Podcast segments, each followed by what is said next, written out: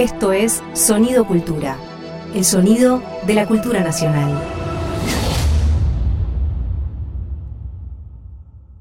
Silencio, micrófono, acción, filmoteca, cine sin pantallas. ¿Estamos? ¿Largamos? Sí. Dale. ¿Cómo están? Bienvenidos a otra emisión de Filmoteca Cine sin pantalla, este programa temático que estamos haciendo con los amigos Fiorella Sargenti y Roger Cosa. Eh, el, tema de hoy propuesto por el amigo Roger tiene que ver con la literatura del cine. Y acá Roger ha puesto una pregunta que le voy a pedir a él que, que- que elabore inmediatamente. ¿Se puede saber sobre cine sin leer sobre cine? Hago una única acotación antes de darte la palabra, Roger. Eh, cuando, cuando a mí me tocó estudiar cine en los 80, lo único que hacíamos era leer sobre cine. De hecho, ahí la pregunta hubiese sido, ¿se puede saber sobre cine sin leer? Es muy buena esa. ha cambiado tanto eso, ¿no? Porque esto es lo primero que tenemos que pensar históricamente. Muchos de nosotros estudiábamos cine leyendo críticos o eventualmente teóricos que nos hablaban de películas que no habíamos podido ver jamás. Porque Y que no teníamos la más mínima esperanza de verlas en lo inmediato. ¿eh? Exactamente. O sea, Claro. El otro día estaba estudiando un libro que tenía que reseñar para una revista. Ya lo había, yo había leído, de hecho es uno de los que más tarde hablaremos. Pero yo hacía el ejercicio de leerlo en inglés y la versión ahora que han hecho en español, ¿no? Entonces leía en español, iba en inglés y ahí seguía avanzando. Cuando estaba leyendo me, re- me recordé que yo leí El espacio negativo de Manny Farber en inglés y que leí ahora la versión en castellano, pero cuando lo leí en inglés, la mitad de las películas no estaban en ningún lado. Y un poco lo que vos decís, no tenía esperanza alguna de que iba a ver lo que estaba hablando Farber. No, y no, no es completamente distinto ahora después, es completamente al revés para las otras generaciones que vinieron. Como primero ves la película, conoces el personaje y después vas a leer. Y después ya tiro otra pregunta que es leer. ¿Estamos hablando de libros específicamente o leer en general? Porque ahora es raro, a un libro se llega después de haber leído mínimo tres artículos en Wikipedia, Ajá, es verdad. ¿no? Pero Fiorella, estás haciendo trampa porque como representante de esas nuevas generaciones, en lugar de hacer la pregunta, tendría que contestar vos. Sí, para mí el, el libro es a lo que se llega ya en un nivel avanzado de interés, que quizás antes era distinto. Bueno, como están contando ustedes, uno ya tenía el interés, accedía o alguien le recomendaba un libro, se cruzaba o en una clase o algo, y de ahí un mundo de directores, películas y demás. Y ahora me da la sensación de que es al revés. Primero llega algo. Igual esto ya desde el VHS creo que es al revés, ¿no? Como primero te cruzabas de casualidad en un videoclub con algún realizador o con alguna ola que te haya interesado y después ibas a buscar qué, qué- qué leer. Y una vez que llegó internet, me parece que lo del libro ya es como quien ahora elige escuchar un, un disco, un álbum completo. Que es medio como. Un vinilo de. Digo, o ni, ni siquiera un vinilo, mira, digo, todas las canciones ordenadas en Spotify. Fer, tiene que ir a tu casa a ver la Claro, colección de vamos, vinilos. claro. ¿eh? Mirá, yo, yo creo que hay algo de eso, creo que hay una época, de- en- eh, claramente son, eh, yo te diría que sería entre el 85 y el 95, una cosa así de transición, llamémosla. Porque uno también hoy en día tiene, a partir de la, de la sobreabundancia feliz, ¿no? Del material, cierta hasta fiaca para ir a buscar el libro. Lo que pasa es que de pronto de la generación de Roger y mía, necesita el libro, o sea, es, es por, por- por deformación, yo creo, ¿no? Es decir, por Mm. habernos formado más con los libros que con las películas, yo necesito el libro, necesito las revistas, digamos, necesito el físico, porque además creo que la única ventaja de eso, si, si, eh, si se me permite, es que tenemos verificado justamente por esa necesidad que hay un montón de información que están en los libros y sobre todo en las revistas de cine, las antiguas colecciones de revistas clásicas, ¿no? Que no están en internet. Entonces ahí hay una cantidad de información, una cantidad de material eh, que te permite como amplificar ¿no? los conocimientos y que, y que internet no, no, no da. Internet crea mucho la sensación falsa de que está todo, porque realmente hay un montón de cosas, ¿no? Y en proporción, comparando con esto que hablábamos antes, en Internet o vía lo digital, eh, tenés acceso a muchísimo material. Pero, pero info, es más dudoso. Es que me, parece que se genera un efecto medio caverna, ¿no? De alguien leyó el libro, va, escribe algo donde aparece un poquito, no sé, un pedacito de un capítulo de ese libro y después alguien replica eso y ya quizás lo que se termina mínimamente masificando es un fragmento algo distorsionado de lo que apareció en el libro. Me parece que eso pasa un montón en Internet, que tiene que ver con lo que vos decías. Y con el copy-paste, facilidad también de la época de la época de lo digital, ¿no? Sí, sí, hasta que se pierde, incluso se pierden los rasgos autorales, originales, encontrar un texto original citado muchas veces se vuelve cada vez más difícil. este, ojalá se pudiesen combinar lo mejor de los dos mundos, ¿no? Bueno, pero eso eh, creo que esta es la otra pregunta para hacer. Yo creo que para, para nuestra generación, quizás que nos cuesta en cierta forma eh, apropiarnos de ciertas dinámicas que tienen que ver con cuestiones técnicas en general, que a uno lo, detienen o lo paralizan porque cree que es inaccesible hasta que uno se da cuenta que no lo es, que, son mecanismos, que además cada vez los mecanismos de, formas de bajar, formas de convertir archivos, cada vez son más fáciles, eso también este, sucede. Pero sí creo que nosotros tenemos una condición favorable, a pesar de nuestra edad y nuestro desgaste neuronal, que tiene que ver con la práctica, claro, que tiene que ver con la práctica que tanto vos y yo, eh, esto tampoco es tan, tan fijo, no es que esto es así sino, y no, es, no puede ser de otra manera. Pero sí me parece que nosotros ya al tener un hábito con los libros podemos combinar lo mejor de los dos mundos, ¿no? O sea, yo me doy cuenta que pero creo que al revés, la relación con el papel, con, la, con el volumen, con esa forma de archivo que es el libro, porque el libro es un archivo, es un archivo de signos. Bueno, porque cuando decimos la palabra archivo siempre es el archivo digital. Los libros también son un archivo, un archivo de, emociones, de pensamientos, de formas de mirar, de perspectivas. Creo que eso también, si uno atraviesa la, la dificultad técnica, quizás el haber sido formados bajo la, en la era, que todavía era la era de Gutenberg y no la era de Bill Gates, por decirlo de algún modo, podemos combinar con mayor facilidad. Yo también me sorprende mucho, mira, vos lo ves, vos participaste el otro día de una cadena de mails, de Twitter, de hilos de Twitter, yo me acuerdo, yo las leía, yo estaba en una situación X, pero veía y me sonreía, donde un pibe muy joven, de estos chicos, creo que era uno de las ventanas, eh, decía, vamos a poner libros que nos cambió la vida, no me acuerdo bien qué era. Y empezó, las veredas, fue un chico de las veredas, ¿no? Y empezaba uno tras otro y se armó un hilo de con respuestas que, libros hermosos. libros hermosos. Y eran como no sé 20 personas. Y la mayor parte eran jóvenes y estaban de algún modo defendiendo la idea del libro. Lógicamente lo más probable porque nadie tiene mucho dinero en este país y los libros son carísimos que se los bajen no esa es la contracara pero bueno, eh, también está esa dimensión de coexistencia y eso es lo que yo quiero decir. Ahora, volviendo a la pregunta inicial, si uno puede saber, si se puede no saber de cine sin leer, y la respuesta, eh, en mi caso, al menos, bueno, yo sería paradójica, diría, no, pero sí, ¿no? Ahora, lo que sí digo es que en la medida que uno no lee la experiencia que solamente hace con las imágenes y los sonidos del cine, es insuficiente. Creo que es como conocer una parte del de, lado A, pero el lado B está, en la palabra. Y a mi juicio, eh, a mí me resulta que la palabra eh, justamente detiene, porque la palabra fija, detiene la fluidez de las imágenes.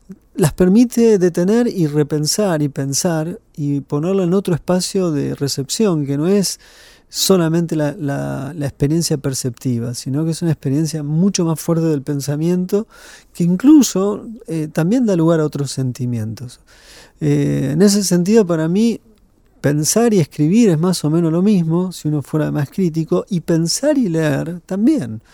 Digamos, uno, el, juego del pensamiento arranca con la lectura y prosigue con la escritura eventualmente. Pero el cine que no tiene esa instancia eh, y que sí hace pensar, porque es un gran estimulador, ¿no? Como, como arte, eh, me parece que se completa cuando aparece la palabra. Esa es mi impresión. Pero he conocido gente que sabe una bocha de cine y no te toca un libro ni de casualidad. O sea, ve un libro y dice, no, auxilio, no, eso no, que me, me daña la espalda, qué sé yo lo que pienso. Acá vos proponés, nos diste tarea para hacer, Sí, eh, que consiste básicamente en una suerte de biblioteca, de filmoteca, con 12 libros indispensables, lo que implica que cada uno de nosotros tenemos que proponer cuatro libros Es un que montón consideramos eso. esenciales para formarse en cine. Fiorella, Es un montón. Voy a arrancar con dos. Y voy a meter algo que. Porque yo iba a hacer una pregunta antes de ir a, eh, a- a la tarea, que era cuando hablamos de leer de cine, exactamente ah, ¿A qué nos referimos en cuanto a, ok, bueno, listo, me gusta el cine, por ejemplo, ¿no? Pienso, voy al momento cero a alguien, le gusta, disfruta mucho ver películas y quiere, saber- quiere meterse en ese mundo, quiere saber más, quizás no para salir a filmar, pero sí para ser un espectador eh, nutrido en ese mundo, para entender, para eh, poder analizar ciertas complejidades y demás. Ustedes, ustedes dos, recomiendan. No quiero, no, no me spoileen los libros que van a decir, pero recomiendan ir por primero entender cómo se hace, o sea, ir a la cocina del cine o historia del cine. es que me parece que es un poco lo mismo. Porque es muy difícil entender lo, lo- lo que pasa lo que pasa en este momento si no si no tenés algún tipo de referencia de lo que pasó antes cómo se fue constituyendo la cosa viste como todo proceso me parece que, que hay que ir a buscar dónde empezó no y, y de ahí tirar de la piola buscando de- deteniéndote en, la- en los lugares que te interesan en los, en los nudos que te interesan me, me- me da la impresión, ¿no? Este, ahora, si esa información, como vos decías antes, está en un objeto libro o está en un, en un blog o en, o en un texto crítico que, eh, que solo tiene formato digital, eh, coincido con vos en que es secundario. Roger. No, yo, a mí me parece que yo trato de reconstruir mi historia. Y yo no empecé leyendo quizás libros de cine. Lo primero que hice fue empezar a ver películas y leía a ver qué, qué decían de las películas. En ese momento la- el lugar de consulta eran las revistas de cine. Entonces empecé a leer revistas de cine, pero muy rápidamente en las revistas de cine aparecían citas a los grandes libros o los libros que en esa revista circulaban como un fondo discursivo que sostenía el discurso crítico. Entonces a partir de ahí empecé a investigar y empecé a leer los, los, algunos críticos, algunos teóricos, y a propósito de eso me empecé a, a curiosear. De alguna forma, toda formación es un trabajo de curiosidad en red. Uno lee algo, lo conecta con algo que está con- en, en el propio texto, está asociado a algo, hay una cita de una cita, y a partir de las citas uno va a la referencia y de la referencia hay otra referencia y empieza a darse un- una especie de galaxia de textos, de galaxia de nombres, de autores, de discursos, que van empujándote a entender algo más de eso que, te, que, que de alguna forma te hace sentir eh, apasionado ¿no? frente a, la película. Yo la, la primer fuente de discusión que tuve fue mi papá, Ujú. porque era él el que me llevaba al cine. Mi papá me llevaba a ver Fuller y Ford. No me decía ni que era Ford ni Fuller, pero eran Ford y Fuller. Ujú. Entonces la discusión con él eh, era, era en un sentido muy apasionante, pero no aparecían referencias de tradiciones de la crítica, ni mucho menos teoría. Sí había una discusión. Después yo cuando dejé a mi papá como referencia y tomé las primeras referencias que podrían haber sido la revista El Amante Cine, por la época en la que yo tenía, la edad que tenía, o film, un poco después, bueno, ahí empezaba a saber que había otras discusiones. Y cuando yo tardé mucho en tener incluso una computadora en mi casa y tener internet, yo recién adquirí internet en mi casa en el 2006. O sea, tardé mucho por la zona en la que vivía. Yo vivía en zonas de montaña o, o en el campo, entonces no tenía acceso a internet. Pero cuando en- pude tener acceso a internet, eh, bueno, leía, puedo explicarte la cantidad de cosas que yo podía trabajar de lectura, ¿no? O sea, yo durante 10 años consecutivos hice carpeta, o sea, me llevaban en, un pendrive todo lo que leía en internet, lo imprimía antes de salir del ciber, porque iba un ciber a usar la computadora, y cada mes y medio dos hacía, los encuadernaba. Me acuerdo cuando vino Jonathan Rosenbaum a mi casa a la cumbre y le mostré la obra completa de Rosenbaum encuadernada. El tipo no lo podía creer. Eran 10 años de lectura, pero así, sistemática, con todos los textos de Rosenbaum. Rosenbaum me miraba, nunca en mi vida me imagino. O sea, yo creo que debe haber. Yo, si estuviera en su lugar, me hago pis, porque es una, es una experiencia única, ¿no? Pero es verdad, digamos o salís corriendo pensando que la persona que te llevó a su casa es un asesino. sí, como, John Lennon y, el tipo lo mató. No, pero realmente, ¿no? Lo hice con Hoverman, lo hice con, con lo que no tenía acceso, ¿no?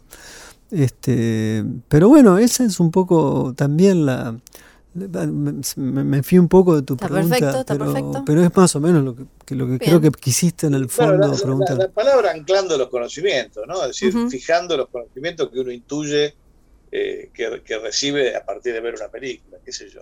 Según mis cálculos, estamos por terminar el primer bloque, así que dejamos la tarea que nos dio Roger para el segundo. Para el segundo. Muy bien. Y, pasamos a escuchar el primer tema elegido por Roger también, que es cuál.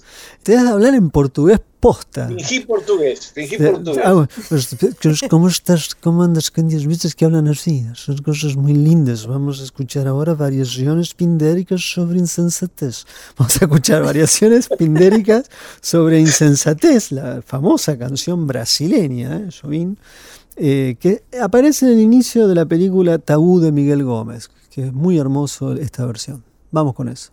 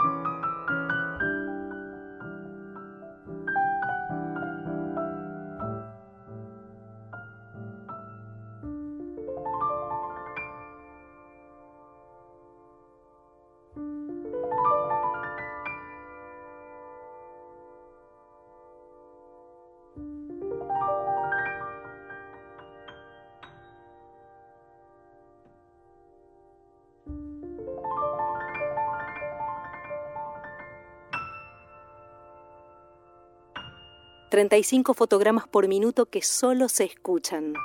Filmoteca, cine sin pantalla. Escena 25, plano A, toma 3. Fernando Martín Peña, Roger Cosa y Fiorella Sargenti protagonizan Filmoteca, cine sin pantallas. Segundo bloque de Filmoteca, Cine sin pantalla. Estamos hablando con Fiorella Sargenti y con Roger Cosa sobre la literatura del cine, los libros y el cine, el cine y los libros. Y Roger nos había dado la tarea de nombrar cuatro libros que considerásemos esenciales para formarnos en cine. Fiorella declaró que va a empezar con dos. Exacto. Y tengo que poner en la mesa primero, yo no me voy a hacer acá la gila. No soy muy, no me gusta leer mucho cuestiones eh, de teoría. Entonces, mis libros tienen más que ver con la historia. El primero amo el nombre que tiene en español, así que lo diré de esa manera, es Moteros Tranquilos, Toros Salvajes, la generación que cambió Hollywood, de un señor llamado Peter Wiskin, que fue mm, jefe de redacción en la revista Premiere, American Film, en Vanity Fair y demás, y lo que hace, y de ahí sale este título que en español es tan bonito, y incluye Moteros Tranquilos, y obviamente es de anagrama, es en español, porque por eso dice Moteros. me acuerdo, me acuerdo. Cuando uno es adolescente dice, ¿qué es un motero? ¿De qué me está hablando? ¿Qué es esto? Bueno, es gente que consume marihuana, moteros. Y mm, eh, habla de esa generación que cambió Hollywood, como dice el, subtítulo del nuevo Hollywood, y para quienes, eh, como decía antes, primero vieron las películas y después se interesaron por qué había atrás y consumieron y saben desde muy temprana edad quiénes son eh, Scorsese, Coppola, em, bueno, Spielberg, De Palma y demás, eh, acá van a entender que, cómo aparecieron, de dónde aparecieron, cuáles eran sus intenciones al principio, cómo fue cambiando eso. A, mí me pareció en su momento muy revelador y de, una manera u otra siempre vuelvo e incluso en su momento me acuerdo, sumé muchas películas que eh, a priori no, no me generaban un mayor interés o eran cosas que simplemente había visto y eran puestas en otro, en su contexto, eran completamente distintas. Y ni hablar que me parece también muy importante para quienes hoy quizás incluso solo consumen eh, películas de gran espectáculo, eh, entender acá eh, cómo, de, dónde salió George Lucas y qué fue lo que le pasó, que terminó construyendo el imperio que construyó, o Spielberg, o películas que no los incluyen a ellos dos, pero que le deben todo a Tiburón, por ejemplo, me parece vital y que, te, que te forma como espectador. Vos sabés que Biskin me parece eh, que es el tipo de la última generación de periodistas que no fueron víctimas de los contratos de confidencialidad. ¿No, te da la misma impresión? Porque eh, leyendo sus textos en su momento en Premier, que fue en los 90 eso, vos tenías realmente la sensación de tener acceso a cómo se hacían las películas en ese momento de verdad, cómo era Hollywood en ese momento de verdad. Y después en sus libros, que son más de investigación, también hay mucha info sobre la cocina, ¿no? Eh, eh, que revela infinitas charlas con todos los tipos de eso. Pero cuando escribía sobre el Hollywood presente, eh, también era muy interesante. Viste que eso ya no pasa tanto. No, ahora lo que pasa todo el tiempo es que cuando se ve que, bueno, además en un momento en el que el, el cine en Hollywood es ya directamente hecho en escritorios y todo lo deciden cuatro o cinco señores de edad avanzada en, y, no, y no los verdaderos directores ni nada. Yo, digamos. no, no, más grande, más grande, más grande. Eh, eh, yo me olvidé lo que iba a decir. Yo no, les estaba diciendo gerontes a ustedes. no, no, no, no. Esto, así, que ahora muchas veces hay conflictos eh, en, películas, o bueno, pasa todo esto de que sale Scorsese y dice, eh, no me dan plata para hacer las películas, me tengo que ir al streaming y cosas así, y solo nos enteramos bien qué es lo que pasó detrás una vez que ya hay alguien interesado realmente y, lo que suele pasar es, aparece la historia como un relato muy organizado, muy armado, muy calculado en algún medio como Vanity Fair, pero ya cuando ellos quieren que sepamos, ah. recién ahí nos enteramos bien estas diferencias creativas y demás que hacen que quizás no veamos una película como tenía que ser o queden en el camino.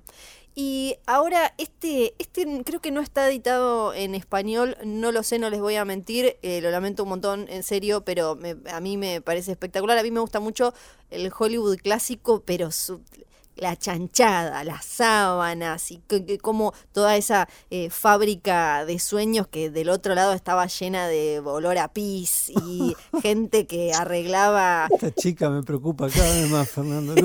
sí, me encanta. Y este se llama Scandals of eh, Classic Hollywood y el subtítulo es Sexo, desviación y no me acuerdo qué más, lo tengo buscando bien. Es increíble, lo escribe una periodista que, que para mí es de las mejores de los últimos años, se llama Anne Helen Petersen. Ella se mete con el cine, pero también con, cuestiones de género, sociales y otras. Y acá lo que hace es agarrar diferentes, eh, cada capítulo cuenta una historia distinta del Hollywood clásico que desde Clara Bow eh, hasta, em, si no me acuerdo mal, está em, Marlon Brando, no sé, hay más, más conocidos quizás que, que más suenan para eh, en la actualidad y otros que no tanto, y cada uno tiene como un eje que uno puede decir como fa, o sea, toda esa época que a nosotros nos queda como tan glamorosa y tan fundacional y un montón de cosas, en realidad toda esta gente que estaba haciendo esas películas estaba pasando por todas estas cosas y estaba todo este entramado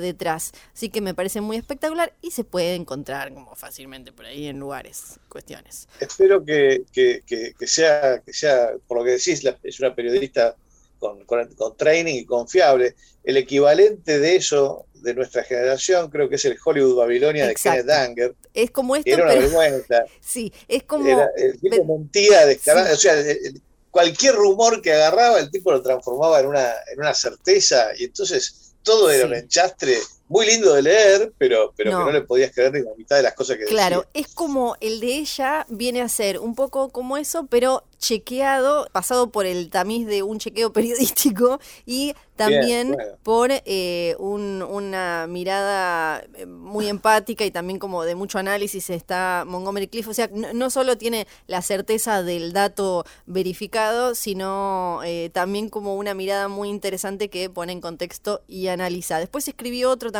que se llama Too Fat, Too Slutty, Too Loud, o sea, como demasiado gordo, demasiado perra, prostituto o algo así, y es demasiado eh, gritón, ruidoso, que va medio por el mismo camino y es muy interesante. El tercero es en español, me lo regaló mi madre cuando yo era adolescente y me, también como que fue como, wow, esto es como un libro que habla de todo lo que quiero. Y es eh, Cine Bizarro de Diego Curubeto. Y después ah, desapareció y durante un montón de tiempo cuando me vine a vivir a Buenos Aires, yo soy de Ushuaia, Tierra del Fuego, me pongo de pie como Mirta, la, me enteré que estaba, que en un, momento no estaba, no se conseguía más y la gente me decía como, fa, ¿cómo que lo tenés? Y para mí había sido increíble también porque crecí en un lugar en el que no era como acá en la capital que iban a alguna galería y se encontraban con un montón de personajes que le abrían un mundo a películas eh, que, que, no estaban en las primeras ahí eh, filas del videoclub. Claro. Y por último, voy, a, voy a aportar uno que, bueno, yo los que traje eh, son muy como para mí, ustedes entenderán, por algo me... Eso, eh, esa era la idea, ¿no? Muy, bien, Igual me preocupa algunas cuestiones que han aparecido, Fernando, te lo digo así. Este no tiene desnudo, no tiene pis, no creo que no tiene caca. Muy bien. momento que no.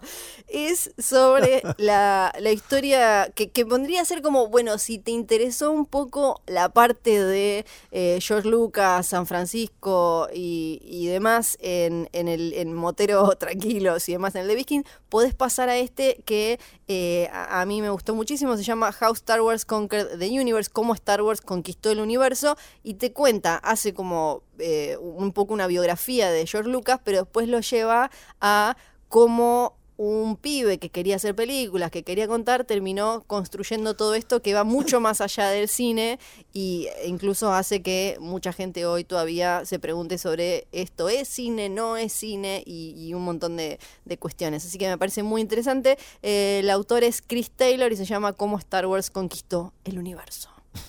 bueno, Roger, cuatro libros. Cuatro libros. Bueno, yo elegí los que realmente me han resultado los que más he leído muchas veces, esa es la verdad. Y los que más he subrayado, yo tengo una suerte de obsesión, me impongo los, sobre los libros que más quiero, no subrayarlos hasta que los leí por lo menos tres veces. El tema es que cuando lo hago y después quiero volver a leerlos, en algún momento quiero volver a subrayar. Entonces cuando no puedo comprar el libro, borro lo que, con la goma. Y, vos estás preocupado por Fiorella, vos estás bueno, Yo no quería de pisa la caca a borrar todo y volver a escribir. Bueno, che, cada uno tiene sus execrencias.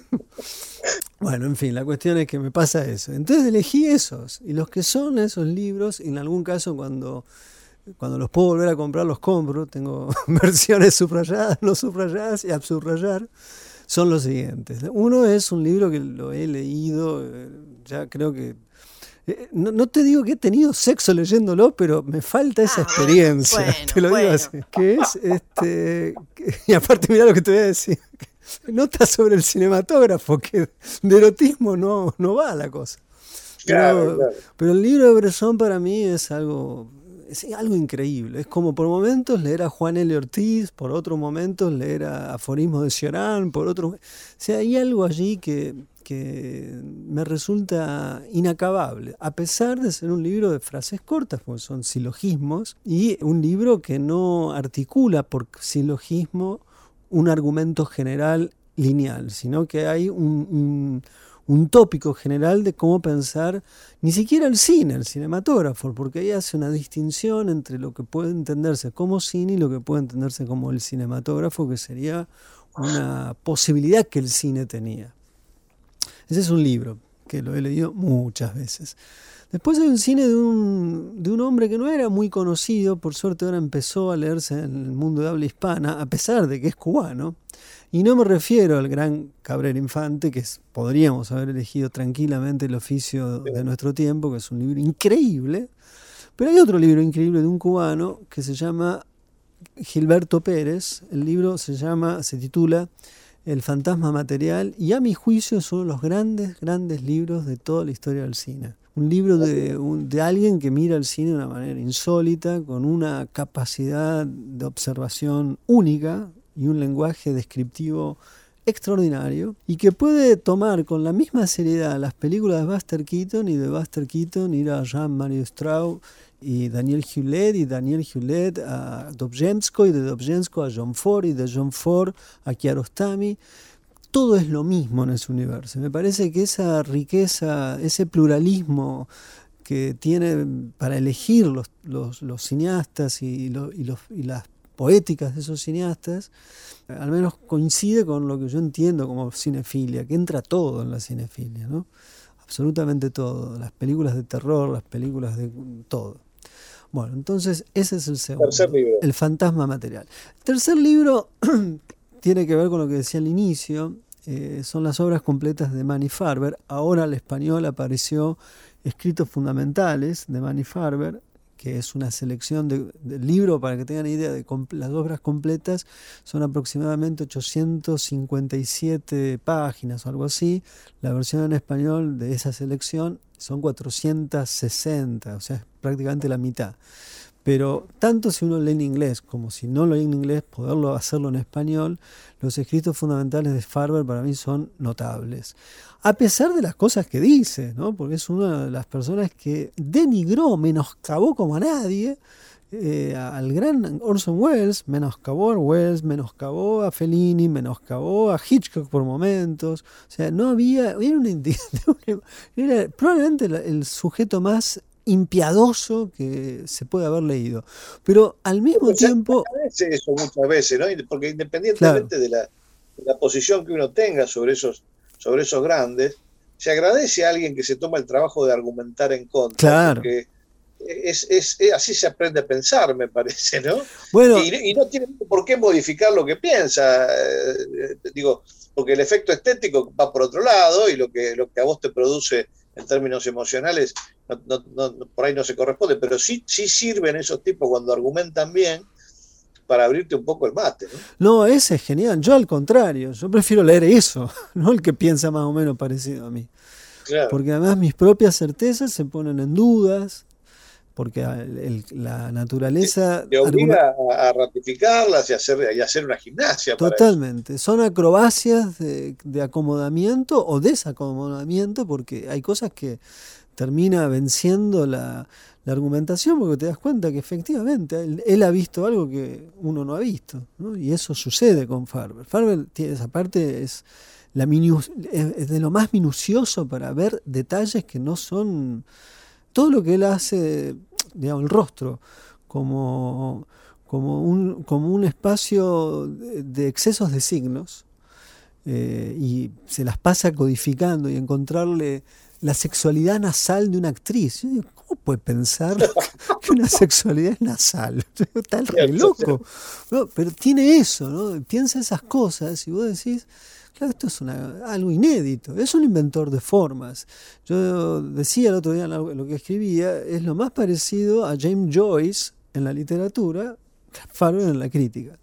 Y el cuarto eh, libro es un libro para mí, ha sido una compañía, siempre decía a mis alumnos, les decía, si yo hubiera sido eh, religioso y me dedicara al, cristianismo, bueno, probablemente mi mesita de luz tendría las confesiones de San Agustín, seguro, ¿no? es un libro apasionante. Bueno, yo tenía por mucho tiempo eh, al lado de la mesa de luz un libro llamado Perseverancia de Serdanet para mí lo que Dané expresaba, su experiencia con el cine, en, esa, en ese libro tardío, ya crepuscular, porque él estaba muriendo de SIDE, son conversaciones grabadas por un amigo de él, eh, Narboni, me resultó y me resulta aún hoy una, lo más parecido a eso que decíamos recién, ¿no? o sea, es el compañero que está allí y que en su convalecencia me cuenta o me revela. El, el digamos. ¿Cómo?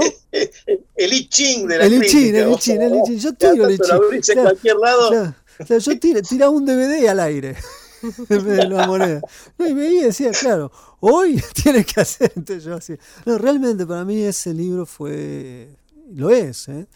Eh, una, una compañía en los momentos de, tristeza, de soledad, de, desamparo. Yo en, ese texto encontraba un amigo con el que podía ir al cine imaginariamente. Sí, esos son mis textos. Qué bonito. Bueno, ahí voy yo entonces con mis cuatro. Hice un poco de trampa, porque son cuatro libros que en realidad son emergentes de series, ¿no? De, de, otros libros que van pegados con ellos. El primero es el libro de la censura cinematográfica de Homero Encina Temenet, que me parece un trabajo de investigación descomunal. Homero es para mí el, mejor crítico de habla hispana en el sentido periodístico, ¿no? Es decir, en el sentido del, crítico que fue capaz de volcar su conocimiento en una didáctica periodística, utilizar el periodismo como, como herramienta formativa de orden masivo, es decir, llegar a enorme cantidad de gente y ser capaz de modificar el gusto cinematográfico de un país. Eso hizo Homero en el Uruguay con, la dirección de la, de la página de, espectáculos del diario El País, que era el más, el más importante, este, creo que sigue siendo el más importante de Uruguay. Él dirigió esa página durante un montón de tiempo de manera, yo creo que virtuosa, logró de esa manera el estreno de películas que acá ni se estrenaron, es decir, generó una verdadera cultura cinematográfica desde ese medio masivo, y a mí me parece un, permanente recordatorio de lo que los medios hoy en día resignaron, del potencial educativo que los medios resignaron muy deliberadamente, mm. muy deliberadamente. Podrían hacer un gran bien y deciden deliberadamente no hacerlo. Yo creo que el eh, adverbio deliberadamente eh, es el preciso, ¿no? es deliberado eso. Sí, sí, sí, sí. Eh, pudiendo tener ese alcance y ese potencial formativo, mm. deciden no utilizarlo, digamos, no explotarlo de ninguna manera. Eventualmente le dedicaremos, supongo, Una todo, vez. todo un programa a desarrollar el tema, pero Homero me parece el contraejemplo perfecto de, cuando uno habla mal del periodismo, bueno, también pudo ser utilizado para el bien, ¿no? Este, y el libro de la censura cinematográfica, que es una investigación que él hizo estando en el exilio en España, tuvo un montón de tiempo libre ahí y armó un libro gigante, es la censura de, manera poliédrica, desde todos, sus, desde todos sus aspectos, con una cantidad de ejemplos y documentación extraordinaria y además muy, muy entretenido de leer. Es, es un libro de estos, como vos decís, para tener en la mesita de luz. Digo que es el emergente de una serie porque obviamente detrás recomiendo todos los libros que publicó pero recientemente. Y que el Festival de Mar del eh, Plata hizo las obras completas, los tomos, ¿no? Las obras incompletas, sí, sí. Este, pero como las hice yo no voy a hablar de ellas. Eh, por eso yo lo digo. Otro, otro libro fundamental que también es emergente de otros es un libro de Kevin Brownlow, nunca traducido al castellano, igual que la mayor parte de su obra. Kevin Brownlow es el principal historiador de cine, eh, de cine mudo, aunque ha trabajado también sobre algunos temas del sonoro, como David Link, por ejemplo. Pero su, gran especialidad fue el cine mudo y, empezó a trabajar sobre eso muy temprano, cuando muchos de los, de los que lo habían hecho vivían todavía. Y su primer gran libro sobre el tema para mí fue fundamental en la vida, digamos, eh, llama The Parades Gone By, eh, el desfile ha pasado, el desfile ha pasado. Es un prodigio de, investigación, de, lectura entretenida, digamos, y de además documentación que él reúne. Y, también el libro es un libro hermoso en la reproducción de fotografías, porque uno en la época en la que lo escribió, en 1968, lo común era que, el cinéfilo estuviese acostumbrado a percibir el cine mudo, o sea, con, con, de manera borrosa, en copias malas, la calidad fotográfica que él encuentra y reproduce en, el libro, te daban ganas de ver películas así, te daban ganas de ver las películas con esa, con esa nitidez, con esa calidad y recuperar toda una estética. ¿no? Atrás de este libro hizo otros dos sobre, sobre el periodo mudo, dos muy similares en concepción y que completan el primero. Uno se llama The Wild, The West and the Wilderness, que es, por ejemplo, sobre el cine de aventuras, sobre el cine de, sobre el western, pero también sobre el cine de la realidad, ¿no? las, las, películas que se hicieron sobre las expediciones al polo, sobre las expediciones al mundo en general, esos documentales etnográficos este, que siguieron a Flaherty, que son muy hermosos, está todo en ese libro. Y el último, es, es un, el, último de él, eh, relativo al cine mudo, el último de la serie sería Behind the Mask of Innocence, detrás de la máscara de la inocencia, que es un libro que tira abajo el, el, la idea el mito, digamos, de que el cine mudo era un cine pasteurizado, digamos, un cine en donde se, podían, eh, se, ponían de manifiesto ejemplos de moral arcaica y no, bueno, hay un montón de temas. Todo lo eh, contrario. hay un montón de contenido adulto, digamos, en, el cine mudo y un montón de, cuestiones controversiales que en ese libro él, documentó. El tercero es Chris Fujiwara. Chris Fujiwara es, un, es para mí uno de los mejores críticos eh, en el sentido completo que hay en este momento trabajando. Y tiene un libro sobre Jacques Tourneur que para mí es modélico sobre cómo hay que escribir sobre un autor. También siendo muy accesible, pero al mismo tiempo sin negar eh, una multiplicidad de interpretaciones que, el material te permite hacer. Un, tipo muy con gran capacidad deductiva y, por supuesto siempre muy bien informado. Fujiwara tiene otros, otros libros sobre autores importantes, tiene uno sobre Preminger, que es buenísimo también, y tiene uno que es una genialidad sobre Jerry Lewis. Ese es buenísimo. Que, contó además con el propio Jerry Lewis, que le dio entrevistas largamente para que él lo pudiera terminar de es Uno, es uno de los últimos, además. Sí, sí, creo que es el último que sacó. Sí, eh, está, en, British Film Institute. Los que mencioné, salvo los de, los de Alcina, no están en castellano. Pero eso, eh, que Fiorella lo mencionó antes, es una desgracia con la que hay que convivir. O sea, hay que, si a uno le gusta el cine, hay que aprender inglés. Y si puede aprenderse francés, mejor. Y si además se puede aprender alemán, mejor también. Y ruso también. Yo, yo, yo, ruso, ruso, mi amigo. Qué complicado. Lo que se pueda, decir, eh, necesariamente cuando uno se abre al conocimiento, se va a encontrar con documentación que es imprescindible y que desgraciadamente está en otro idioma. No es, elitista pensar que hay que aprender a hablar en inglés, al contrario, elitista sería decir que yo no necesito aprender un idioma y de todas maneras me tengo que informar. No, o sea, si, si querés hacerlo realmente, eh, bueno, hay que aprender, y aprender nunca es elitista. Por último, mencionaría la estética geopolítica, ¿no? Que, bueno, tuve la desgracia de leerlo primero en castellano y no entender casi nada. Me lo regaló mi, el, amigo Álvaro Melián, que fue, este, entre otras muchas cosas, el, guionista de Los Traidores, junto con Raimundo Gleiser, para un cumpleaños, me acuerdo que me lo regaló. Obviamente Álvaro era marxista, este, el, libro también. Y, y, me fue mucho mejor leyéndolo en inglés, realmente, porque la traducción lo dificultaba innecesariamente. ¿no? Ahora hay una nueva este traducción, ¿eh? Hay una nueva traducción del libro de Jameson.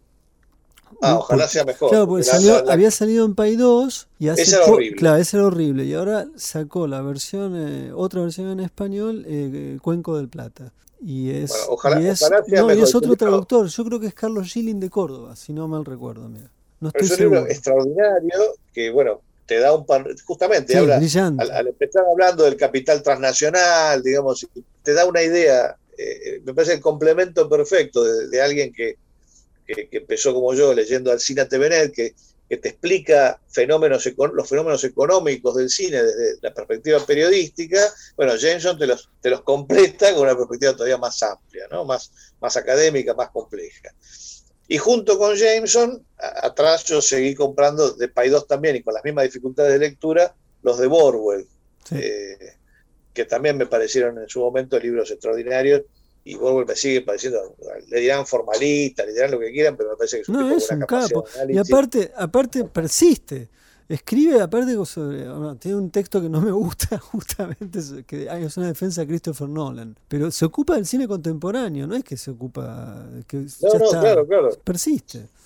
No, es genial eso. Y, lo, bien que hace, y aparte cubre festivales sin parar, es, un tipo increíblemente. Sí, eh, recomendemos la página, hay que hablar en inglés, pero hay una página, davidwarwell.net, creo que es. Sí, que escribe con su esposa. Que escribe con su esposa, y, es genial. No paran de laburar ni un minuto, es impresionante lo que producen y la fertilidad ¿no? de, las, de las ideas que regalan. Hay, hay tipos que escriben así que yo los envidio tanto que se te ocurren todo el tiempo cosas como Trerotola, viste que escriben y escriben, y en cada párrafo hay cinco ideas que, que se pueden arborizar y que son buenísimas cerramos este bloque ni más ni menos que con Pescado Rabioso, acá ha elegido el amigo Roger, eh, eh, post crucifixión, tema que se escucha en, la película justamente Los Traidores, mira vos, en la escena, yo la mencioné recién sin acordarme, y en la escena de la tortura se trata de disimular los gritos del torturado subiendo la radio donde está sonando post crucifixión. Vamos a escucharlo.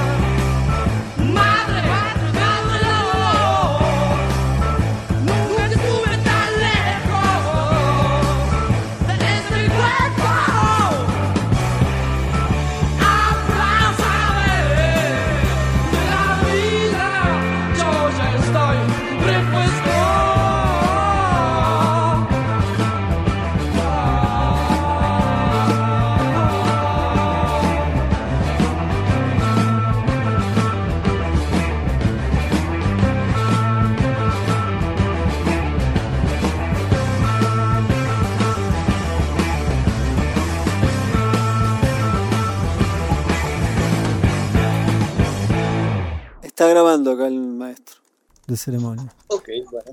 Estás escuchando Filmoteca. 3, 2, 1. Un contenido del Ministerio de Cultura. Y seguimos con este programa de Filmoteca dedicado a el cine y los libros, el cine y la escritura. Evidentemente, la mayor parte de los libros que hemos mencionado en los bloques anteriores tienen que ver con la crítica, ¿no? La crítica como género. Acá Roger marcó en el, en el sumario del programa de hoy esta cuestión, que finalmente la, la crítica es un, un, género.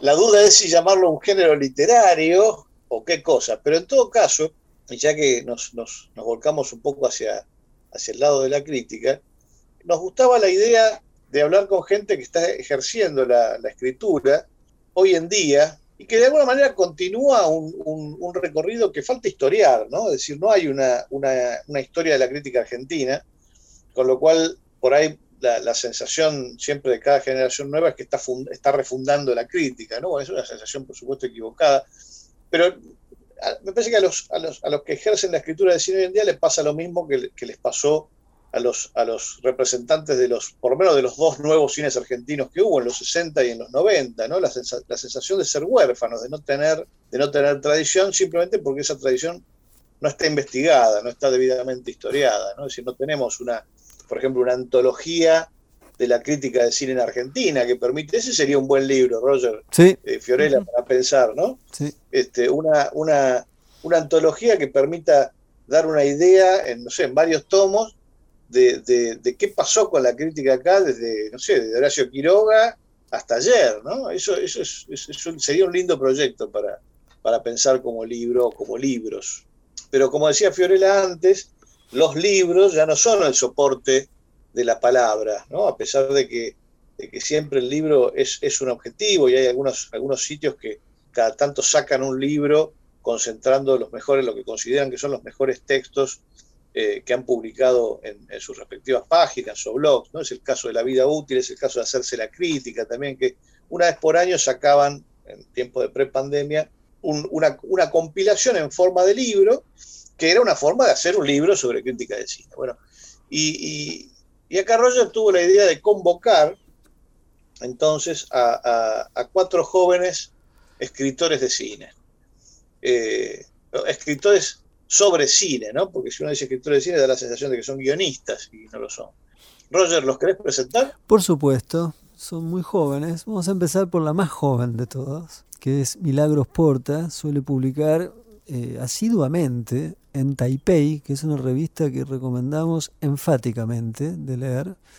Eh, es una aproximación muy distinta a cómo se suele escribir cine en Argentina, sobre cine en Argentina, y me parece que además eh, yo hago el hincapié y estoy enfatizando conscientemente y deliberadamente la, la, la adjudicación de su juventud, porque realmente escribe, si yo no si yo no supiese que tuviese la edad que tiene, y leo, digo, ah, mira, está, empieza a ver como Nicole Prenés en Argentina, ¿no? No es que Nicole Prenés está años luz probablemente y ella se debe quizás sentir opacada frente a esa figura, pero es esa línea, ¿no? Como una forma de leerla, que qué raro es esto. Y cuando me supe que la edad que tenía, quedé muy sorprendido. Eh, tiene 11. ¿Cómo? Tiene 11. Oh, no, no, es un feto. Es un feto pensante. Estamos todos sorprendidos. Sí, si usted la leyera. Sí, sí, sí, vibra, vibra cine desde, la, desde, la, desde el embrión. No, eh, tiene 18 años. Eh, la otra persona que nos acompaña es Tomás Guarnacha. No, no sé cómo se pronuncia bien tu apellido, espero que lo, no lo haya puesto mal. Masacrado. Sí.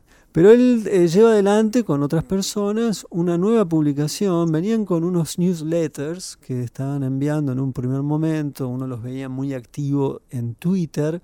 Pero por suerte tuvieron la muy buena idea de eh, hacer lo que hay que hacer, que es fundar una revista electrónica que se llama Las Veredas.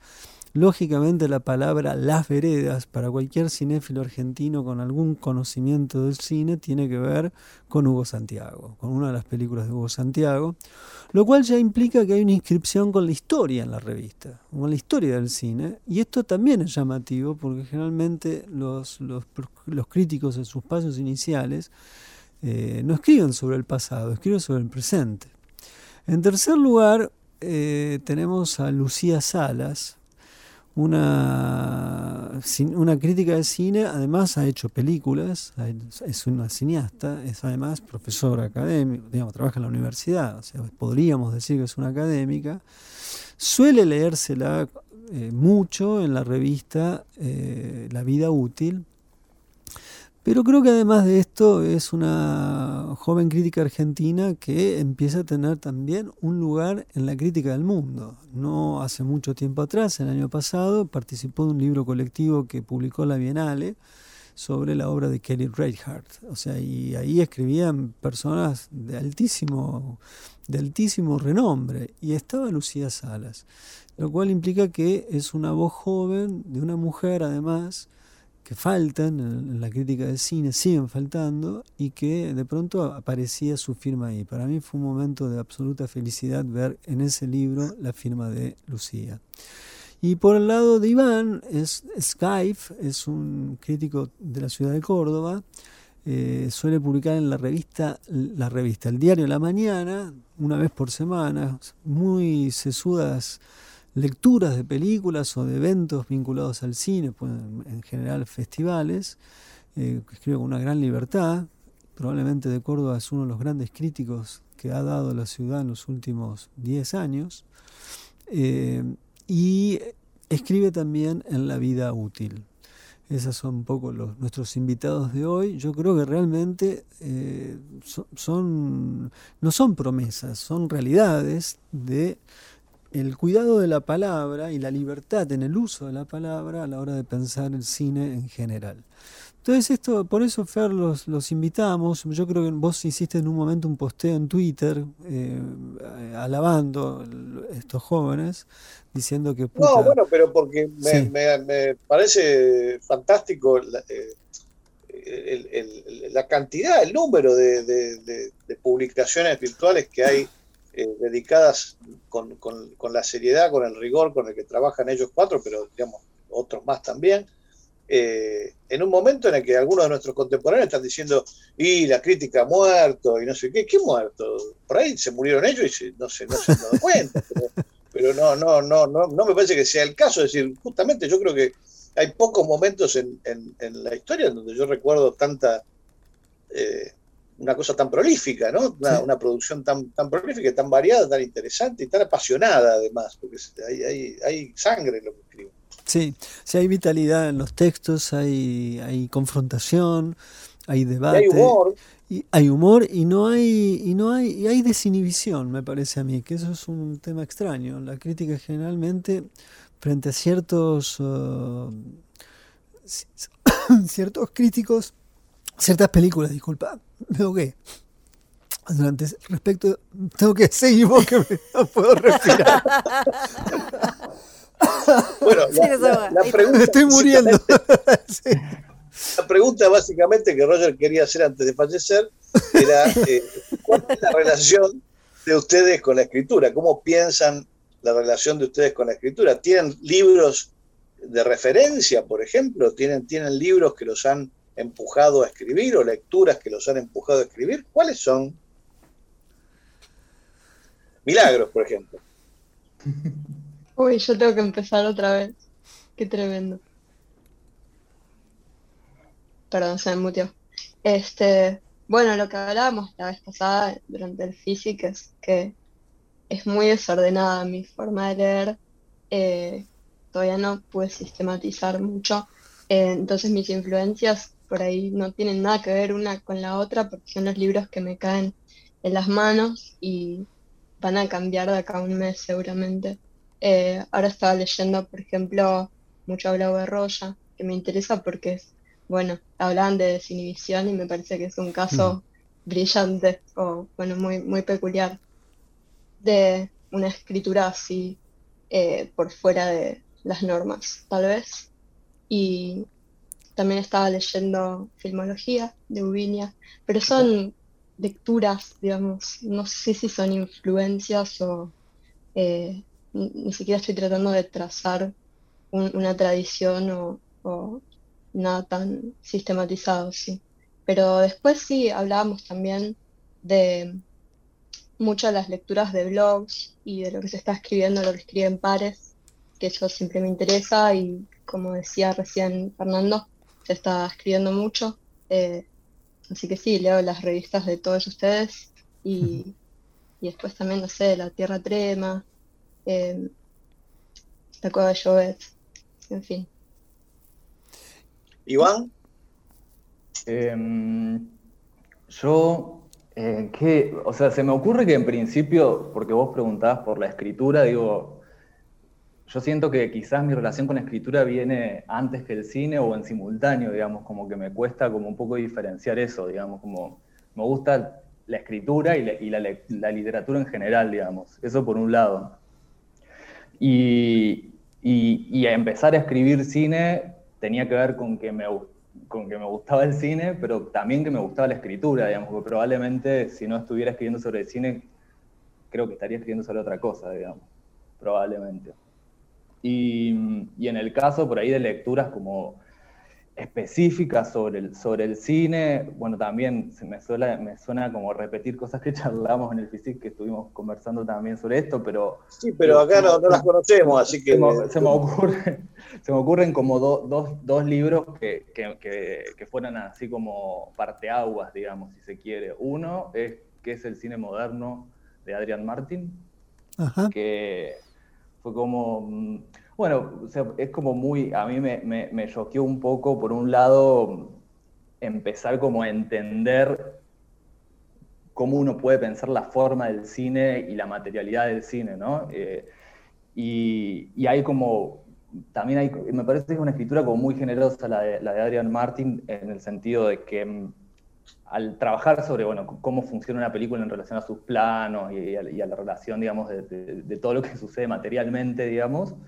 eh, describe mucho y uno entiende por qué dice lo que dice, ¿no? que es algo que suele suceder en la crítica, eh, en, cierto tipo de crítica que se llena como de adjetivos o de eh, impresiones muy personales que tienen que ver solo con el gusto del, escritor o del crítico y, que establece como una relación vertical para mí con el, con el lector, ¿no? Digo, uno lee un crítico y solo, digo, tiene que confiar en que le parece buena o mala la película porque dice, usa adjetivos, pero uno a veces no llega a entender a qué se refiere.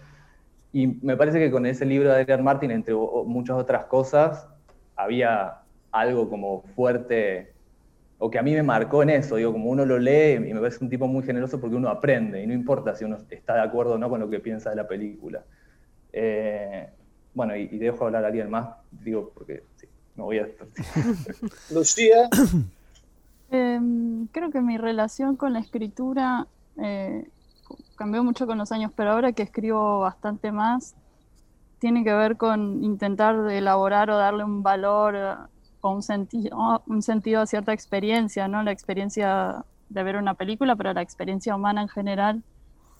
Em, y en ese sentido una experiencia que por lo general es colectiva, que es la cinematográfica, pero en los casos en que es como individual, escribir también es una forma de intentar hacer esa experiencia algo colectivo, ¿no? De intentar encontrarse con otros eh, a través de la escritura. Ese otro también puede ser la película.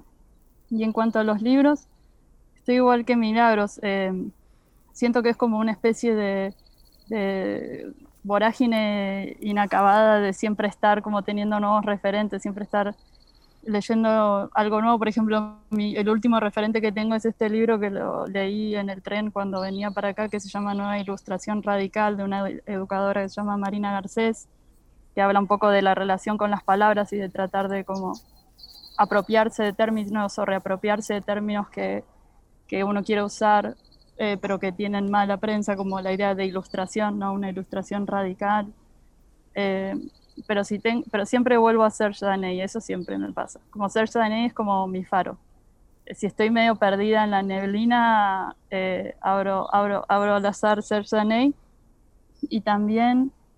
Decíamos exactamente eso hace unos minutos con Roger, que para, para él Daney es switching es como el ¿no? Es como a ver qué dijo, tiro las moneditas, a ver qué hago. Yo tiro CDs, esa era la diferencia. y, también por la relación con la cinefilia que él tenía y con la historia del cine. Eh, y después, creo que es importante para, para una crítica de cine eh, leer no crítica de cine. O sea, bueno, además porque uno escribe porque le gusta leer, ¿no? Eh, fundamentalmente. Y creo que leer literatura, sobre todo, es como lo que más me ayuda a salir del pozo de la escritura. Creo que la última, el último triplete literario que me salvó la vida fue, hice un, leí un dique para el Pacífico de Marguerite después eh, Las Malas de, Sosa Villada y después eh, Canto yo y la montaña baila de Irene Solá y fue como un triplete de impulso de, literario para, para volver a escribir, digamos. Tomás. Eh, yo creo que tomo un par de cosas de lo que dijeron las dos chicas, de lo que dijo Milagros y lo que dijo Lucía. Eh, por un lado, esta vorágine ¿no? de, leer todo, tratar de, sacar y exprimir cualquier, todo, tipo de lectura, por un lado. Y después también comparto lo que dijo Milagros, que es, bueno, quizá por, por, nuestra juventud, ¿no? el hecho de, no haber tenido tantas lecturas, me cuesta a mí decir, identificar un referente claro, un faro claro y preciso. Por eso un poco contrario también a lo que Milagros, estoy como ahora en, misión de tratar de recomponer puentes rotos, si se quiere, con un poco lo que decían ustedes sobre que, la crítica, tanto como el cine argentino, creo, eh, está construida en, base de eslabones perdidos, entonces ahora estoy un poco en la misión de, tratar de, recuperar lecturas. Eh, bueno, hace poco leí un libro que, yo creo que me va a cambiar un poco entero mi forma de ver el cine, que es el, el libro de Rodolfo Kuhn sobre Armando Bo, Armando Bo, Cine y la pornografía ingenua y otras reflexiones. Me parece una obra capital, maravillosa, no solo por el análisis que hace del cine Armando Bo, sino por las otras reflexiones de la otra parte del título. Hay algo, un hambre, una sangre para pensar al cine, eh, que, la verdad no, lo he leído en otra gente. Después, bueno, también recuperar lecturas de revistas, de, que también podemos ponerlo dentro de esto, un poco lo que mencionaban, revistas, libros, ¿no? Y estoy tratando de recuperar lecturas de tiempo de cine, de, de Mayev, digamos, tratar de, recomponer un poco esta, esta tradición crítica argentina. Hoy, ahora mismo estoy en esa, en esa misión, digamos. Yo, yo lo que quería preguntarles, pues me parece lo, lo, distintivo al menos de, de, ustedes y de algunas personas que les acompaña, es, yo tengo la impresión de que muchos críticos de mi generación de la generación inmediatamente posterior y precedente también, no escriben en general sobre cine argentino del pasado. En, principio, la, atención está dispersa en tres campos, los estrenos, los festivales y las series. Para mí lo llamativo de, de lo que veo en ustedes, sobre todo, es una peculiar atención respecto del pasado del cine. Vos acabas de nombrar un libro que yo te diría que la mayor parte de la generación de críticos que trabajan en este momento de la generación de Fernando, que es la misma que la mía, los dos somos del 68, no, no son, ni creo que lo si, supiese que existe, no, no creo que lo lean, ¿no? Además, Kuhn es una, una, pluma increíble, además de cineasta increíble. Entonces, este, me llama la atención la relación que han establecido con el pasado del cine argentino, porque evidentemente tienen una forma cercana de relación con el cine del pasado. Y lo interesante es que eso después aparece cuando discuten el cine del presente de la Argentina. Entonces quería preguntarle un poco cómo ven esta relación entre el pasado y el presente y lo que escriben. Hablo por mí, creo, que, el que sea. Todos han escrito sobre el pasado. Eh, no, pero digo, para mí está íntimamente relacionado. Una cosa no, no, puede estar divorciada de la otra. Y creo que, digamos, sería un graso error eh, pensar al cine del presente como si fuese una unidad cerrada, cerrada a su propia historia, digamos. Entonces, eh, hacer eso sería, digamos, abordarlo de manera casi miope al cine argentino, si se quiere. Y después, un poco retomando con esto que decías, la verdad que es un poco un proceso un poco inconsciente. Va, no sé si inconsciente. Inconsciente creo que es más bien a, la hora de, cómo se, trazan estos puentes. Creo que el porqué es bastante claro, ¿no? De, trazar estos puentes, ¿no? Es una, es una cuestión, al menos en mi caso, de agenda, ¿no? En el sentido de, dónde está puesto el cine argentino en la agenda crítica, no solo nacional, sino internacional, digamos. O sea, es una cuestión de que si no hablamos del cine argentino, al menos esto es como yo me pienso, eh, no lo va a hacer nadie. Entonces hay una cuestión de, un, hay que hacerlo, digamos, de alguna manera. Eh, pero bueno, paso la palabra que, dicen los, compañeros. No, no la pases tanto porque estamos terminando el bloque, eh, así que queda, queda pendiente la respuesta de los otros tres para el, bloque siguiente. Nos vamos acá, el amigo Roger, que musicalizó también este programa, nos vamos al corte con He visto todo de Bjork, un tema que aparece en Bailarina en la Oscuridad.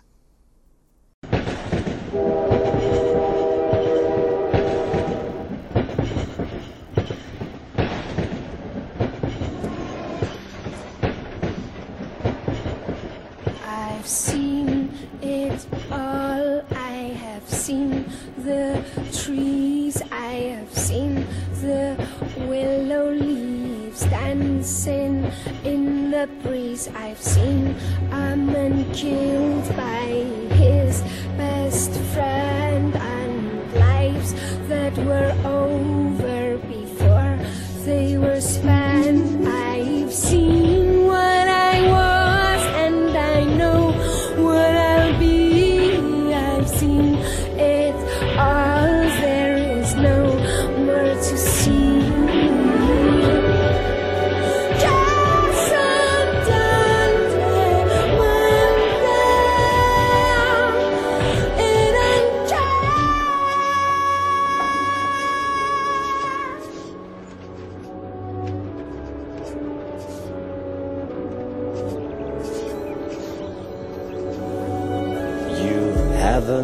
seen elephants, kings, or Peru.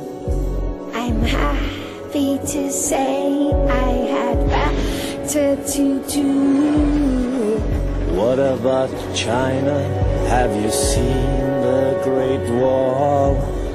All walls are great if the roof doesn't fall. And the man you will marry, the home you will share. To be honest, I really don't care.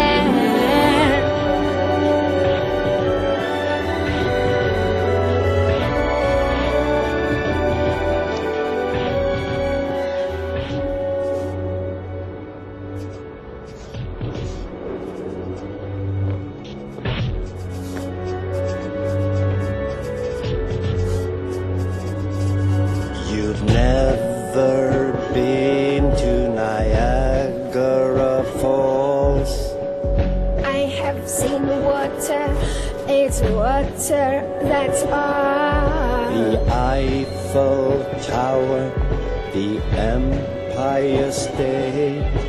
My pulse was as high on my very first day. Your grandson's hand as he plays with your hair. To be honest, I really don't care.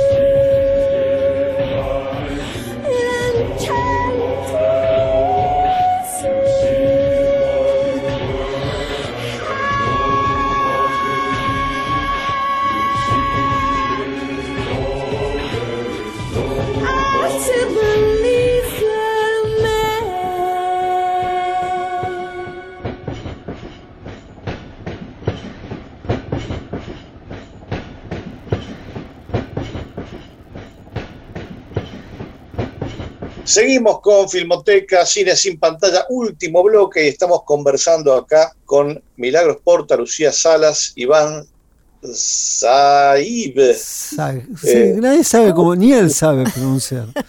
¿Cómo Está se bien, pronuncia, está bien. Iván? Gaib. Gaib, ah, perdón. Gaib. Eh, y, y Tomás Guarnache. Tomás ya nos contó eh, respecto de la pregunta que le hizo Roger, que tenía que ver con eh, la, la, eh, la forma en la que piensa en el cine argentino, porque efectivamente es raro encontrar en, en las generaciones intermedias, en- entre nosotros y ellos, eh, críticos o escritores sobre cine interesados en el pasado del cine argentino y los cuatro han trabajado el tema. Eh, Lucía. Creo que en nuestro caso hablo eh, nuestro por hablar de la revista, ¿no? Em, de la vida útil. Eh, la relación con todo el cine en general está muy ligado con nuestra relación con el tiempo o la relación con el pasado, que es que para nosotros el presente es todos los pasados. Entonces, el cine para nosotros que somos como generación nativo digital, internet, etcétera, etcétera, eh, ve- vemos la misma cantidad de películas del pasado que del presente o quizás más películas del pasado que del presente constantemente, entonces forman parte de nuestro presente, de nuestro futuro y así ese es el, esa es la línea editorial de la revista, ¿no? El, el- cine del pasado, entre comillas, o sea, no del 2020, eh, ocupa el 50, 60, 70 veces por ciento del contenido de la revista. Eh, y con el cine argentino, eh, no sé si me van a si está bien que diga esto, pero el número que viene, no el otro, va a ser nuestro gran, nuestra gran, nuestro gran intento de repensar después de varios años de estar escribiendo, de estar pensando eh, la historia del cine argentino como la pensamos hoy. Pero ¿por qué no, no lo podías decir? Porque está, estás, eh, es que tenés un acuerdo de confidencialidad. No sé, quizás me quieran matar los chicos, porque todavía no, porque- salió el porque número. no- no- yo sé por qué, y no lo voy a decir. eh, porque hay un, tienen un plan, Fer, y, hay- y es muy ambicioso. Entonces, Dominar el mundo. Eh, algo así, algo así. Algo planes así. son demasiado ambiciosos. Algo así, van a dominar el mundo. Y, y entonces Pero bueno, para también el cine argentino en sí, digo, creo que nosotros tenemos la suerte como argentinos de que también el cine argentino contemporáneo es un cine en el que en el mejor de los casos se piensa también muy dentro, muy dentro de su propia historia y, las- y, y tenemos tradiciones y tenemos escuelas dentro del cine argentino y hay mucha gente que, que piensa en eso. Eh, creo que es una cuestión que tenemos nosotros también como comunidad, la comunidad del cine argentina es un poco así, hoy. Bárbaro. Iván, Eh, no, a- bueno, a mí me, me resonaba un poco cuando hacen esta pregunta lo que empezaste diciendo vos, Fernando, sobre esta, esta sensación de que el cine o la crítica, la crítica siempre vuelve a empezar, digamos. Y quizás pensar en el pasado o incorporar el pasado en la crítica es un intento por, bueno, dejar de pensar, de pensarnos de manera anquilosada o individual, digamos, y entender que, lo que hacemos, o sea, no- digo, nuestro trabajo como críticos está en diálogo con gente que pensó antes que nosotros y críticos del futuro, digamos, y lo mismo con las películas, digamos, un poco, porque yo por lo menos como yo lo veo y, también, digo, también a veces uno cae en, esos errores de ciertos síntomas para mí del presente que son por un lado el presentismo absoluto, digamos, de- para mí digo, hay como un- una dificultad que va mucho más allá del cine y de, y- de los críticos, de vincularse con la historia, o de construir cierta conciencia histórica y después eso, de pensarse individualmente. Entonces, digo, la única manera de, o bueno, una de las, de las maneras más profundas quizás de, de- pelear contra eso es, pensarnos como dentro de una línea de, diálogo donde estamos críticos y, películas entrecruzados. Y así, digo, como digo, me parece que es la manera de, pensar cómo las películas de hoy, qué continuidades hay en relación del cine argentino del pasado, qué rupturas o, o no se empiezan a ver, eh, qué desafíos se abren. Yo creo que un poco eso. Milagros. Sí, un par de cosas. Eh, pensaba también que esta falta de coordenadas a la hora de pensar la tradición tanto del cine como de la crítica del cine, eh, que es algo epocal, como decía Iván recién, eh, puede venir una responsabilidad, ¿no? Por parte de nosotros como eh, críticos y críticas de construir ese mapa, por decirlo de algún modo, y trazar esos diálogos o tratar de eh, revitalizarlos, porque pensaba también que decir cine del pasado es como tirarle una capa de polvo a las películas y, y un poco No, Dios mío. que- Jamás. Claro, jamás. no. Digo, y claro, quedan como cosas añejas eh, a revisar, como una perspectiva muy estéril y, y tal vez ver las películas como más desde una perspectiva sincrónica de que todas están pasando cuando las vemos porque es la duración está en presente, ¿no? Entonces, Son nuevas, son nuevas para nosotros. Claro, por supuesto. Entonces eh, cambia mucho la postura de una frente a la película si se la piensa, bueno, eso, como nueva frente a nosotros y también como un objeto con impacto y relevancia en lo que se haga hoy. Entonces, eh, sí, me parece fundamental, porque después, sí, eso, el presentismo del que hablaba Iván, eh, que se puede ver en el cine contemporáneo, puede tener mucho que ver con, esa falta de relación con lo que ya se ha hecho y con un montón de tradiciones que quedan como cadenas cortadas o así sin, sin descendencia, por decirlo de una forma, y está bueno retomarlas. Fiorella, ¿tenés alguna pregunta para los chicos? Claro que sí, acá estoy. Eh, hablamos de newsletters y de revista digital. A mí me, me intriga y me interesa que, que charlen sobre cómo a la hora de escribir sobre cine y leer sobre cine y estos nuevos medios, qué, qué, qué- qué lecciones hicieron o, o si, si se les presentaron los lugares en los que escriben eh, por, por cuestiones que, que ustedes eh, no- no decidieron y qué diferencia encuentran con quizás la crítica en un medio tradicional como quizás era antes que se consumía eh, de grandes medios, grandes diarios tradicionales como Clarín, La Nación, Página 2 era como el lugar o revistas especializadas donde se iba a buscar la crítica, qué, limitaciones y qué libertades les presentan estos nuevos medios poder hacer su propio newsletter, una revista digital que no depende de tener una cantidad de plata para bancar enorme para eh, imprimir y demás y, y toda esa cuestión. ¿Quién quiere? Milagros. Sí. Muy bien. Em, bueno, en realidad el proyecto en el que formo parte ahora como parte del equipo editorial, que es Taipei, eh, arrancó antes de que yo me incorporara, así que no fui parte de quienes tomaron esa decisión de hacerla digital. No descartamos el papel de todos modos, pero sí, tiene, tiene sus ventajas como esta suerte de independencia eh, a la hora de tomar decisiones. Y, después sí, algunas dificultades tal vez de alcance o en la difusión o digamos al pensar quién lee estas revistas, eh, el miedo de que se vuelva un, un consumo muy elitista o minoritario, que, es, que sería una pena, y, pero bueno, para eso hay algunas estrategias o ideas que se pueden pensar desde las redes sociales o también, bueno, esto de incorporar textos, por ejemplo, uno de los primeros que publicamos fue un texto Álvaro Bretal sobre Alien, digamos, formas de eh, no hablar solamente de reliquias o películas muy desconocidas y traerlas también, pero en, en esa mezcla, digamos, hablar sobre todo.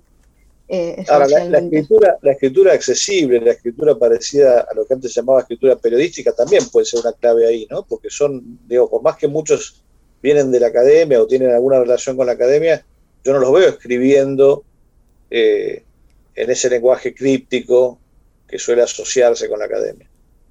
Sí, es que también hay un interés por lo ensayístico que muchas veces excede al lenguaje académico de monografía, tal vez, y, y tiene otras búsquedas. Tenemos, por ejemplo, a Federico Bianchetti, que escribe estos textos en donde de pronto se pone a hablar de haikus o, o titula Dame un limón, y, y es muy, muy libre lo que hace, y me parece que sí nos interesan ese tipo de búsquedas en la escritura, o al menos es lo que trato de hacer.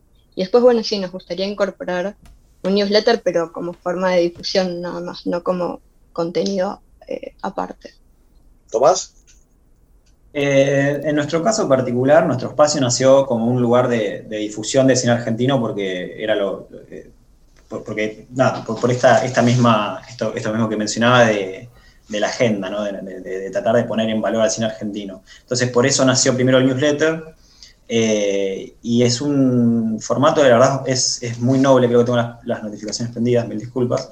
Eh, ahí está, es un formato muy noble porque eh, desde un principio también nos planteamos el cómo llegar a más gente y como decía Milagros, cómo no, digamos, transformar esto en una cosa de nicho y transformar esto en una cosa de, de- de corto alcance, si se quiere. Entonces ahora que estamos más armados y tenemos también un despliegue crítico un poco más grande, es eh, bastante útil, digamos, el hecho de tener newsletter porque, porque eso, digamos, po- podemos alcanzar las cosas directamente a la casilla de mail de alguien y traérselo a mano y tratar de, justamente hacer que estas discusiones o estas, estos títulos que, por ahí, digamos, como decía Milagros, parecen que están, digamos, cubiertos de polvo, guardados por ahí, digamos, acercarlos y, y- y volverlos actuales, digamos. Entonces, parte de nuestra misión, que es esa, digamos, gracias a estas formas digitales, el blog más el newsletter, digamos, creo que, que configuran un- una, algo muy interesante que es poder acercar esto a la mayor gente posible. Y creo que es una de las misiones que también tiene que tener la crítica, el, el no quedarse enquilosada eh, en sí ¿A misma. cuánto digamos. llegan en este momento, Tomás?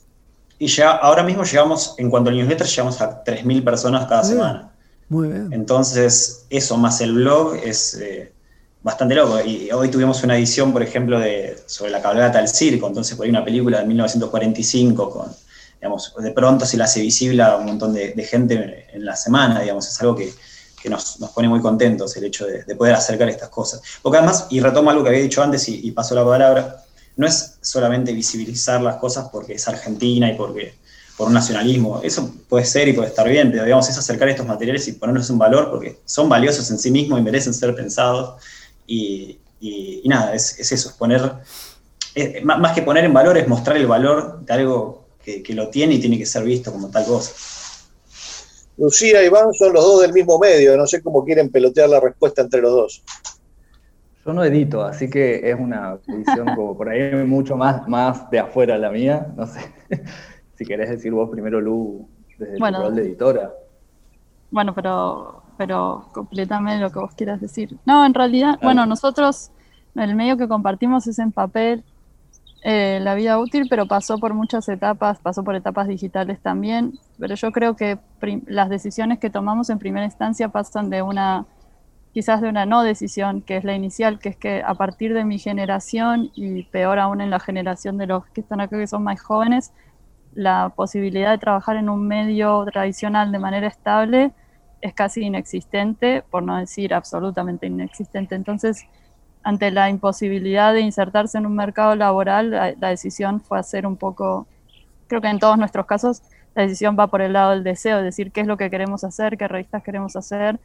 Entonces, todos los experimentos digitales y, analógicos, digitales y en papel, eh, fueron por ese lado nosotros decidimos ir por papel por, la, por, una por, por una cuestión física, ¿no? De relación con un objeto y con la duración que implica, ¿no? Poder tener la revista en la mano y leer, tomarse su, su tiempo para leer los textos, pero me interesa igual de lo digital o nuestros experimentos digitales, eso que podíamos eh, experimentar con muchas cosas, no sé, al principio hipervínculos, capturas, eh, diferentes vínculos entre la palabra y la imagen que lo digital permite, que, que, que, hasta permiten cierta interactividad en eso, que me interesa mucho para escribir, para pensar eso, la relación entre las palabras y las películas. Eh, y también la, la, relación con otras personas de otros, de otros países, eh, relaciones epistolares que a veces establecemos con otras revistas de, en otros idiomas, como creo que lo digital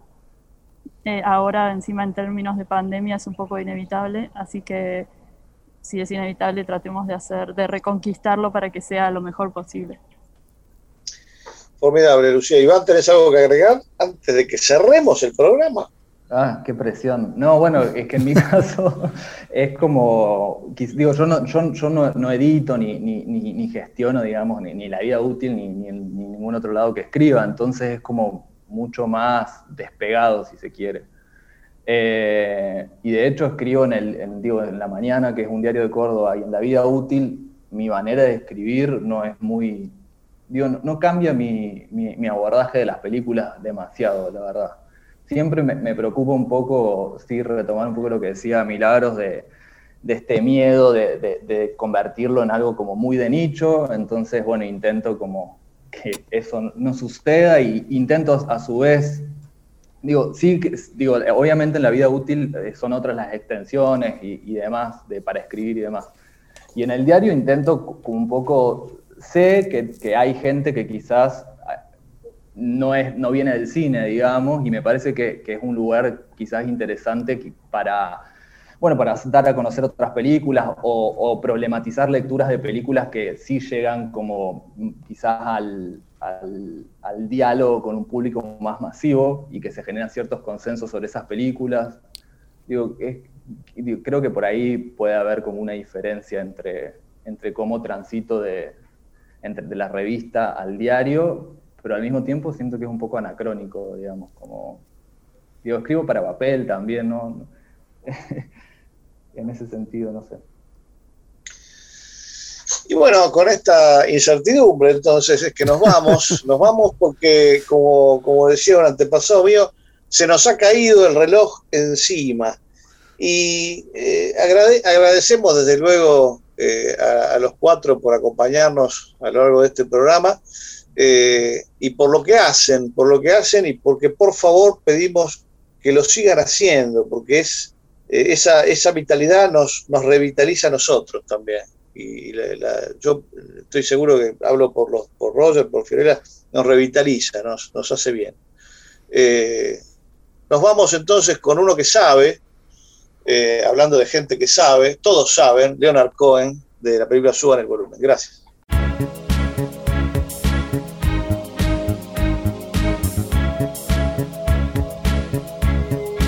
Everybody knows that the dice are loaded. Everybody rolls with their fingers crossed. Everybody knows the war is over. Everybody knows guys lost. Everybody knows the fight was fixed. The poor stay poor. The rich get rich. That's how it goes. Everybody knows. Everybody knows that the boat is leaking. Everybody knows Everybody got this broken feeling like their father or their dog just died. Everybody talking to their pockets. Everybody wants a box of chocolates and a long stem rose. Everybody knows. Everybody knows that you